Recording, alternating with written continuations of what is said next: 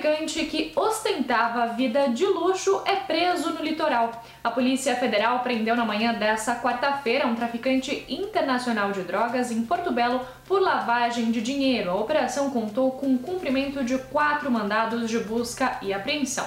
Segundo a PF, mesmo com diversas condenações por tráfico de drogas, o criminoso continuava ostentando uma vida de milionário no litoral catarinense.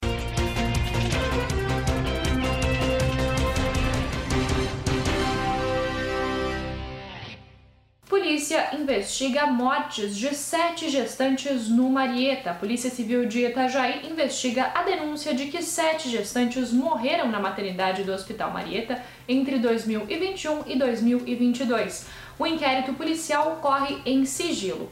O hospital informou que, após as denúncias das mortes, rompeu o contrato com a empresa contratada para prestar serviços na maternidade.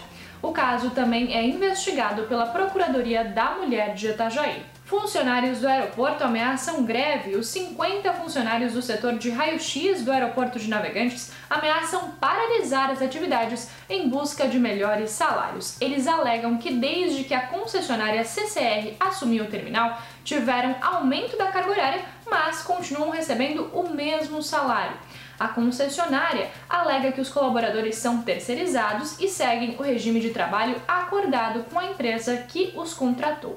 Esses foram alguns dos destaques dessa quarta-feira aqui na região. Confira mais em nosso portal diarinho.net.